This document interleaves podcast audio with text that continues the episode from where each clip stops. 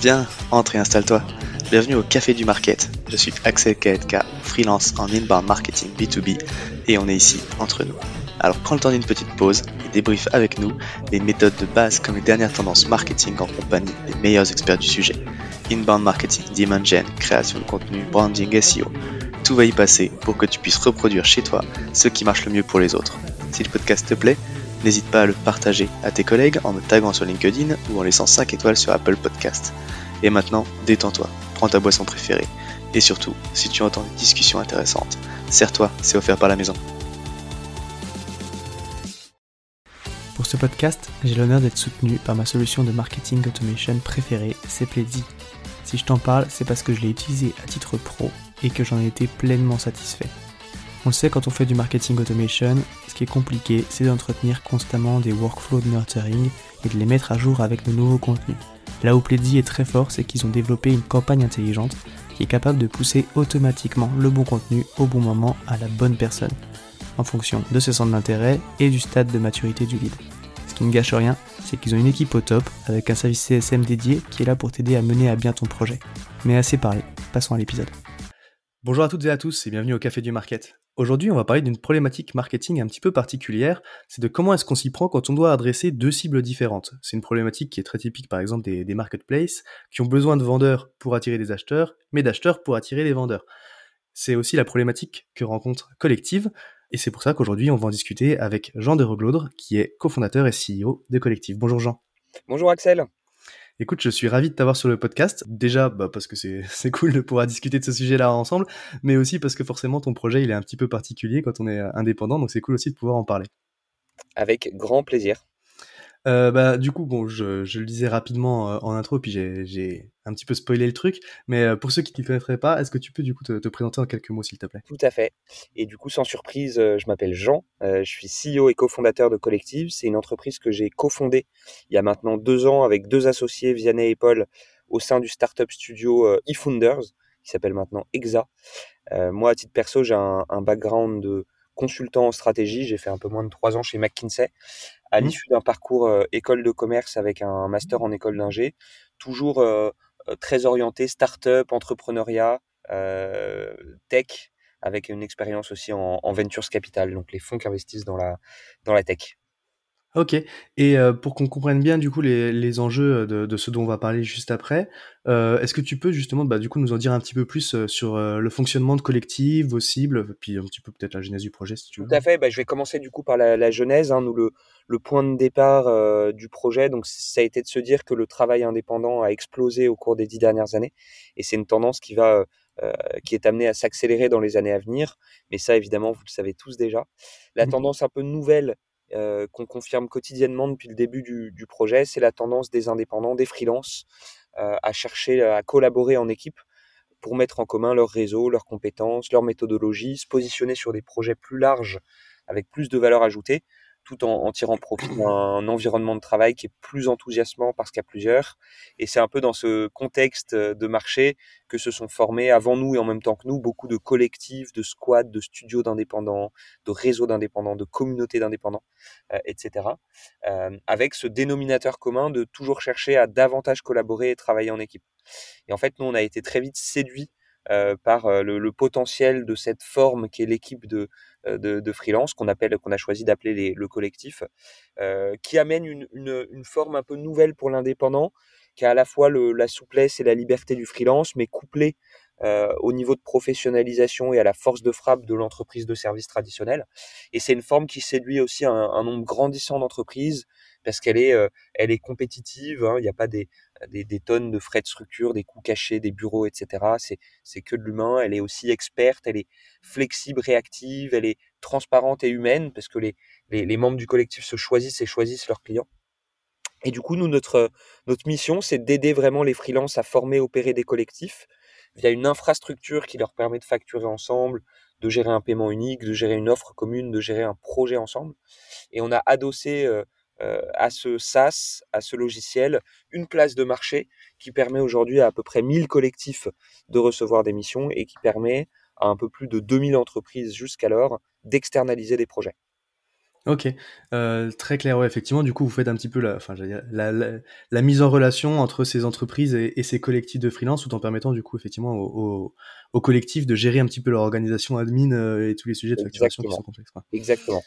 Euh, et donc, par rapport à ça, c'est ce qu'on disait un petit peu en intro, c'est un problème un peu particulier euh, en termes de marketing parce que on le disait, du coup, vous avez besoin, enfin, vous ciblez les collectifs parce que vous avez besoin d'avoir des collectifs sur la plateforme pour attirer des entreprises qui vont y faire appel. Et puis en même temps, c'est bien aussi d'avoir des euh, entreprises qui sont attirées par ce modèle-là pour pouvoir attirer des collectifs. Donc en fait, il y a un petit peu ces deux enjeux-là qui sont des cibles différentes avec des besoins différents. Comment vous avez commencé, tu vois, parce que comment est-ce qu'on atteint au final peut-être le seuil critique ou après, ben, il y en a assez des deux côtés pour que ça devienne cohérent, mais comment est-ce qu'on mobilise les premiers? Euh, Déjà, comment est-ce que vous attirez du coup euh, par quoi est-ce que vous avez commencé? Ouais comment est-ce que vous attirez les freelances? Et puis après comment est-ce que vous avez fait pour les clients quoi? Ouais et c'est hyper intéressant euh, parce que euh, bon dans toute marketplace a un côté un peu dominant. Euh, nous on est on est supply driven. C'est parce que on a de plus en plus de freelances qui s'organisent dans des collectifs de plus en plus spécifiques de plus en de mieux en mieux détourés qu'on arrive à attirer à eux un nombre grandissant de, de besoins d'entreprise alors ce qui est intéressant c'est que Jusqu'alors, on a été très très inbound, donc très, euh, euh, on a eu beaucoup d'entrants des deux côtés. Freelance, on a toujours été entre 90 et, et 100% d'entrants. Euh, sur la partie euh, euh, client, on a toujours été entre, oui, autour de 80% d'entrants. D'accord. Et en fait, ce qui est intéressant dans notre modèle, c'est que pour attirer les freelances, bah, on met en avant la proposition de valeur euh, de collectif qui est de permettre de former une équipe, de la gérer simplement, sans friction et de trouver des, des, clients à plusieurs. Comme on est un petit peu les seuls à faire ça et, euh, et qu'on le fait de manière assez accommodante à des prix qui sont très bas, bah, on attire facilement des indépendants. Ce, qui mmh est très indépendant, ce qui est très intéressant dans le modèle, c'est que il nous suffit d'attirer un indépendant qui souhaite travailler en équipe pour que lui aille chercher 4-5 personnes dans son réseau pour rejoindre le collectif. Okay. Donc on a un effet de viralité qui est super intéressant. Il nous suffit de convaincre un indépendant pour en avoir 4, 5, parfois beaucoup plus, parce que certains, certains freelances créent plusieurs collectifs, 4, 5, 6 collectifs. Okay. Euh, et en fait, c'est parce que on, on, a des collectifs euh, qu'on héberge sur notre plateforme avec des pages vitrines, des études de cas, euh, des vidéos, euh, une proposition de valeur de, de plus en plus euh, éprouvée, des case studies de plus en plus éprouvés, qu'on arrive à attirer un nombre très grandissant d'entreprises. et donc, c'est un, un, vraiment un monde où l'offre crée sa propre demande. Ok. Et, et, donc en termes de, de marketing, c'est freelance, tu vas, tu vas aller chercher comment du coup alors? Parce que tu, tu dis que c'est en inbound, c'est beaucoup en entrant. Vous avez mis quoi? Quel type de stratégie du coup en place? Ouais, alors on, on, a une, une stratégie assez protéiforme. Euh, donc on consomme beaucoup de, de, de, réseaux sociaux, on publie beaucoup de choses sur LinkedIn, des lead magnets, euh, des posts pour, pour, pour positionner un peu le modèle, l'expliquer à des, à des indépendants. Donc ça, c'est une première dimension. Deux, on essaye de, de produire euh, euh, de produire du, du, contenu pour les pour les indépendants en proposant un peu une, un nouveau modèle, en expliquant un peu les spécificités. Donc ça c'est un, un, un, sujet sur lequel on met pas mal d'énergie. La, la, partie euh, la partie contenu. On a évidemment un sujet euh, aussi communication plus institutionnelle, un volet presse où on a fait euh, une petite dizaine de RP dans les Échos, dans TechCrunch, le Figaro, etc. pour expliquer un peu cette troisième voie qui est le le collectif et sensibiliser davantage d'indépendants. Euh, on... Qu'est-ce qu'on fait? On a une petite euh, dimension événementielle aussi. Hier, plus tard qu'hier, on a fait une collecteuf. On a invité beaucoup de, d'indépendants euh, de, de, notre plateforme, mais pas que. On leur a proposé d'amener des, amis, des gens qui connaissaient pas encore le modèle. Euh, et donc ça, c'est quelque chose qui, euh, qui marche évidemment, évidemment bien. Euh, voilà, on a un site qui, qui, draine de plus en plus de trafic, sur lequel on travaille la conversion, sur lequel on, travaille l'expérience utilisateur. Euh, et puis après, c'est beaucoup, beaucoup de, de, bouche à oreille. Euh, ah bah tiens, euh, viens rejoindre mon collectif, euh, il me manque un, une expertise, etc. Donc paf, il y a le, la cooptation qui fait son, qui fait son effet. et, et, et, et, et en dernier lieu, on utilise aussi les demandes clients qui ne trouvent pas de d'écho dans nos dans notre plateforme, dans nos collectifs existants, pour chercher de nouveaux collectifs. Ok. Donc précisément, je vais avoir un, un, nouveau projet pour, je sais pas, prenons une boîte comme, comme Sorar, qui est un, mmh. Les collectifs de collectifs n'ont pas forcément les compétences ou les dispos pour y répondre. Et eh ben, on va aller chercher hors de la plateforme des indépendants, qui sera même de former une équipe pour répondre à ce okay.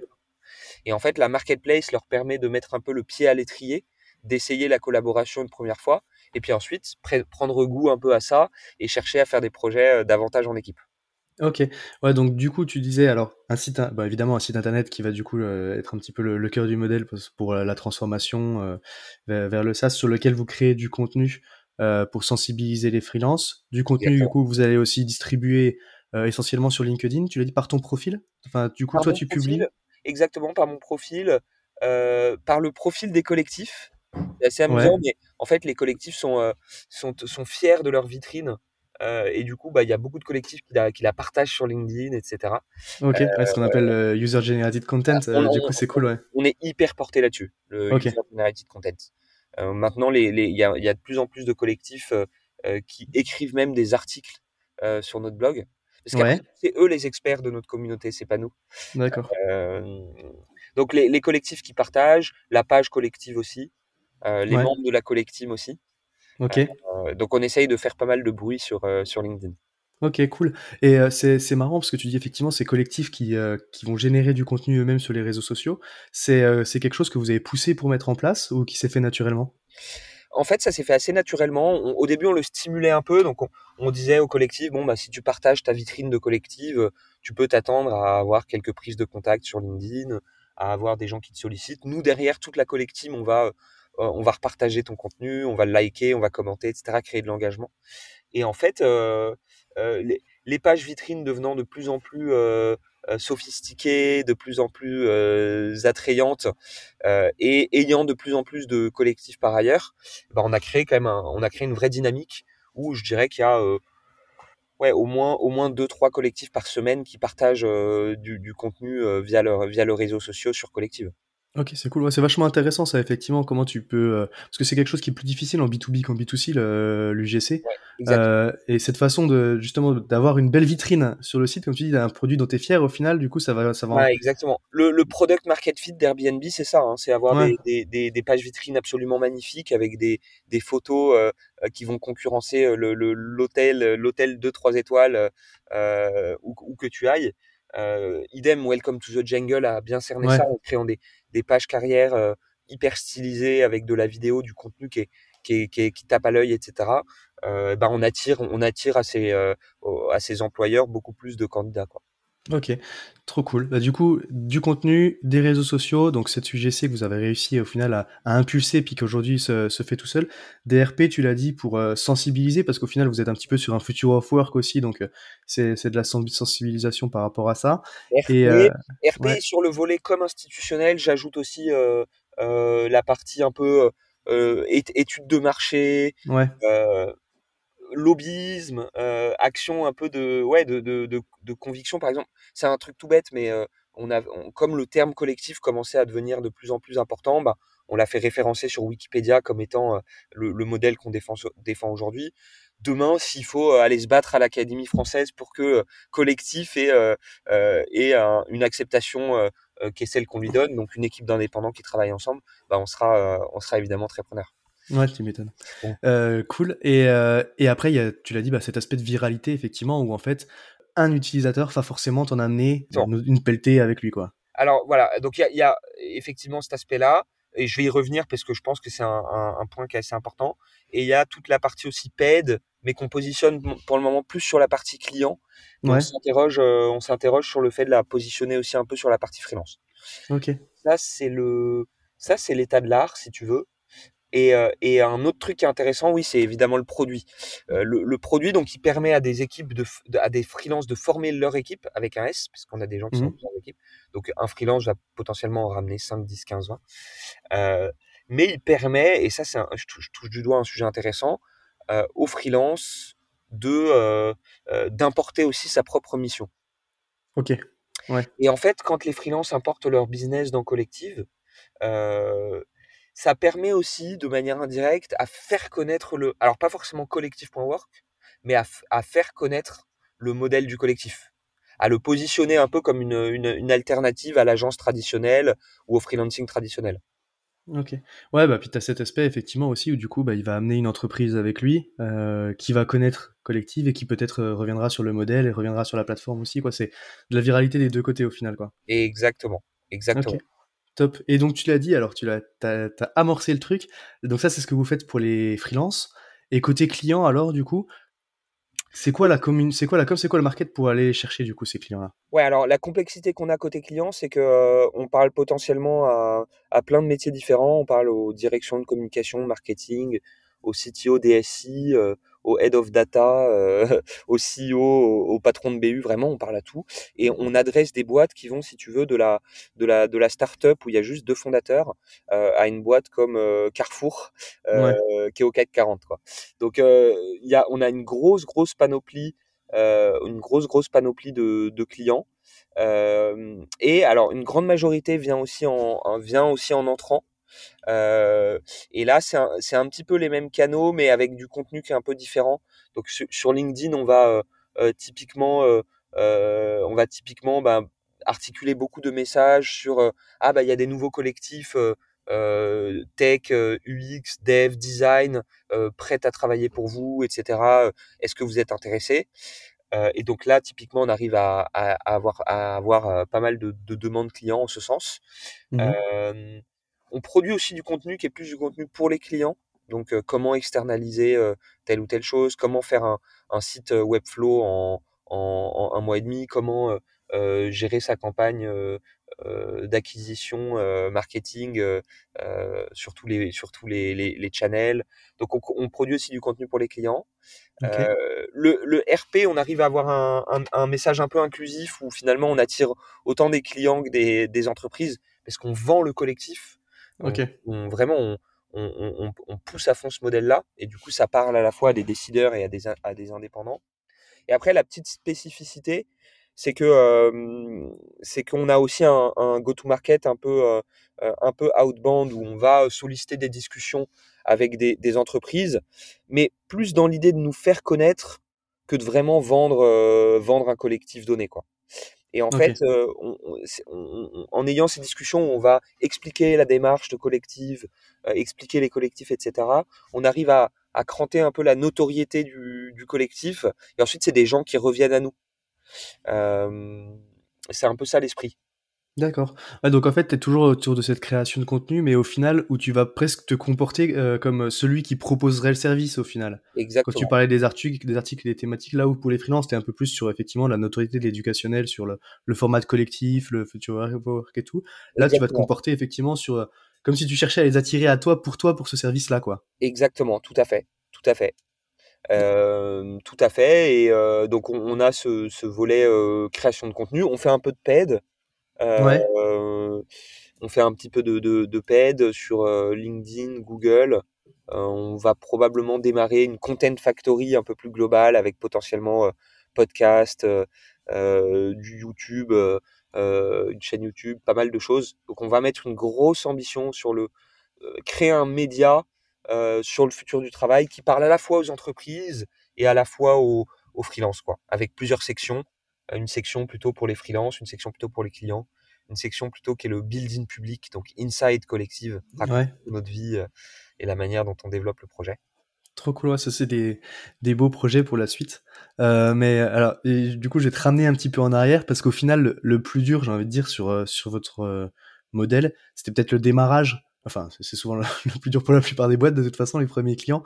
Mais comment est-ce que tu fais, comment justement tu as été chercher les tout premiers pour, euh, tu l'as dit, c'est plutôt drivé du coup par le nombre de collectifs que tu as sur la plateforme. Donc c'était quoi la stratégie pour aller chercher les tout premiers qui permettent justement de lancer la machine pour euh, et avoir cette Alors c'est une très bonne question. Il y, a, il y a plusieurs choses et là du coup c'est on touche un peu du doigt les mécaniques euh, de du cold start problème d'une marketplace. C'est très dur de mmh. lancer une marketplace et, le cold start problème c'est une une métaphore que prend Andrew Sean euh, sur la voiture qui a du mal à démarrer dans le froid. Euh, le matin parce que voilà. Et par contre, une fois qu'elle est lancée, elle va beaucoup plus vite. Euh, ce qui est compliqué, c'est que c'est très dur de dire aux clients, bah, viens sur collectif parce qu'on a des talents quand on a très peu ou pas de talent. Et c'est aussi très dur à des, à des, à des freelances de dire, bon, écoutez, venez, euh, venez sur notre plateforme, mais par contre, il n'y a pas de produit, il n'y a pas de client, il n'y a rien, en fait. Il y a juste, y a juste une idée, il y a juste une idée, quoi. Et, et, du coup, ça a été un peu un, un, un exercice que je vais appeler de, de fake it until you make it. Euh, d'essayer de convaincre l'un qu'on a l'autre et inversement. Euh, et donc ça, c'est un peu la démarche pour démarrer le, le, le, le, le truc. Et on, on a un, ce qu'on appelle un point d'inflexion à partir du moment où on a 15-20 collectifs, du moment qui sont très quali, enfin très stylés. On dit, wow, euh, je, je me vois absolument travailler avec ces gens-là. Euh, voilà. Et donc ça, il y, a une, il y a une manière de, de rendre un peu euh, ce truc-là. Il faut créer de la, de la préciosité, créer limite une waiting list, dire bon bah collectif c'est pas en illimité quoi. Il faut, euh, mmh. il faut le mériter, etc. Euh, donc ça, c'est un, un, enjeu. La qualité, euh, le, le, côté un peu préciosité. Et troisième ingrédient, le, la marque, le branding. Euh, il faut absolument avoir un, un, un tone of voice euh, euh, très très fort, une, une marque super forte. pour que les gens viennent consommer un truc qui est en qui est en qui est en mouvement quoi qui est en chemin consommer une vision et pas uniquement pas uniquement un service en ouais, bah, j'ai vraiment le sentiment quand je viens sur collectif de de, de, de, d'impulser l'émergence d'un nouveau modèle, etc. Et donc ça, c'est possible si et seulement si euh, il y, a, y, a, une marque qui est forte, il y a un, un parti pris euh, visuel, un parti pris, euh, ouais, un parti pris dans la marque qui, qui, est très fort. Ok, effectivement, ouais, tu l'as dit. Donc, faire comme si, un petit peu pour, pour attirer les premiers. Et je pense qu'effectivement, tu as raison, au final, surtout sur votre, votre, sujet, vendre la vision, quoi. C'est aussi ce qui permet, et enfin la vision, mais, mais le chemin pour y aller, c'est bien que ce soit concret aussi, quoi.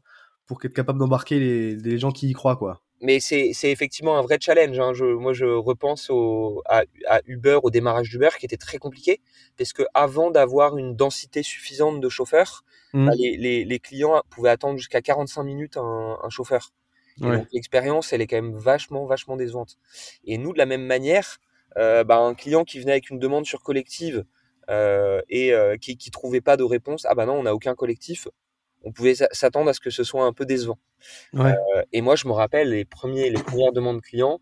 Euh, je pense que je passais, euh, je passais ouais, 10 heures, 10, 15 heures jour et nuit à trouver des freelances pour pour rejoindre collective et, et, potentiellement se positionner sur la demande client. Je leur trouvais un nom, je leur faisais une slide, euh, ouais. à défaut d'avoir des vitrines.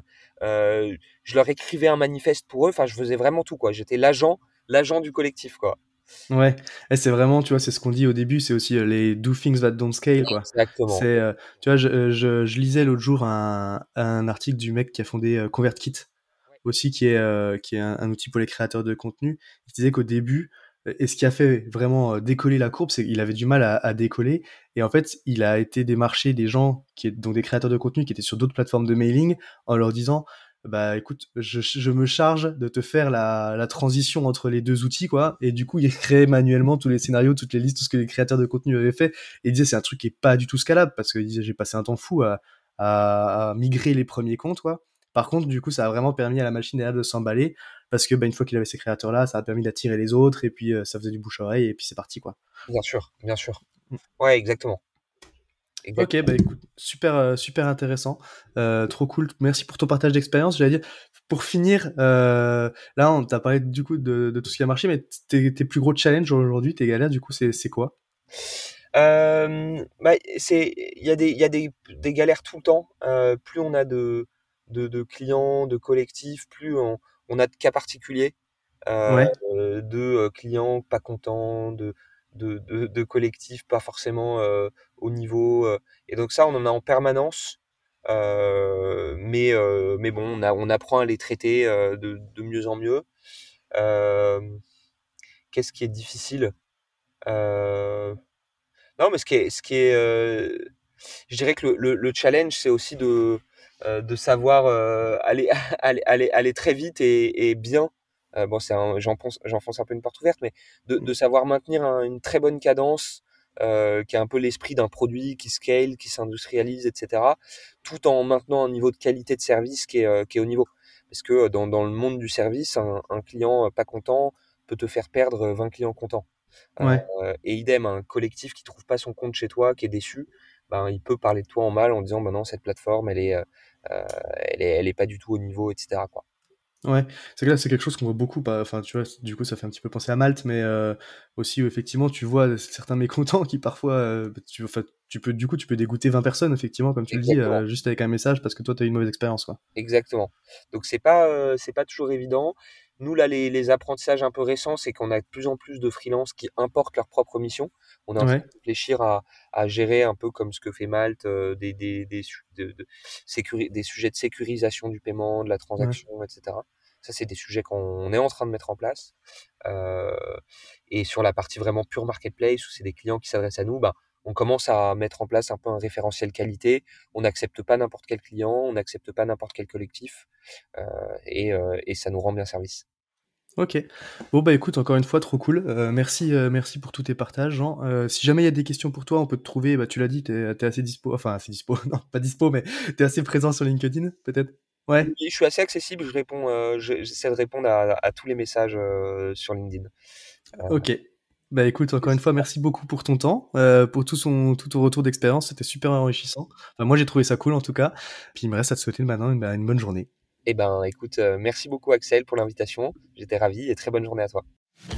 À tous ceux qui ont tenu jusqu'ici, déjà merci beaucoup et j'imagine que le sujet vous a plu, donc n'hésitez pas à envoyer de bonnes ondes à notre invité. Pour ceux qui le souhaitent, le meilleur moyen de soutenir le podcast, ça reste d'en parler autour de vous et de laisser 5 étoiles sur votre plateforme d'écoute préférée. Je compte sur vous. Et dans tous les cas, je vous dis à bientôt pour un prochain rendez-vous au Café du Market.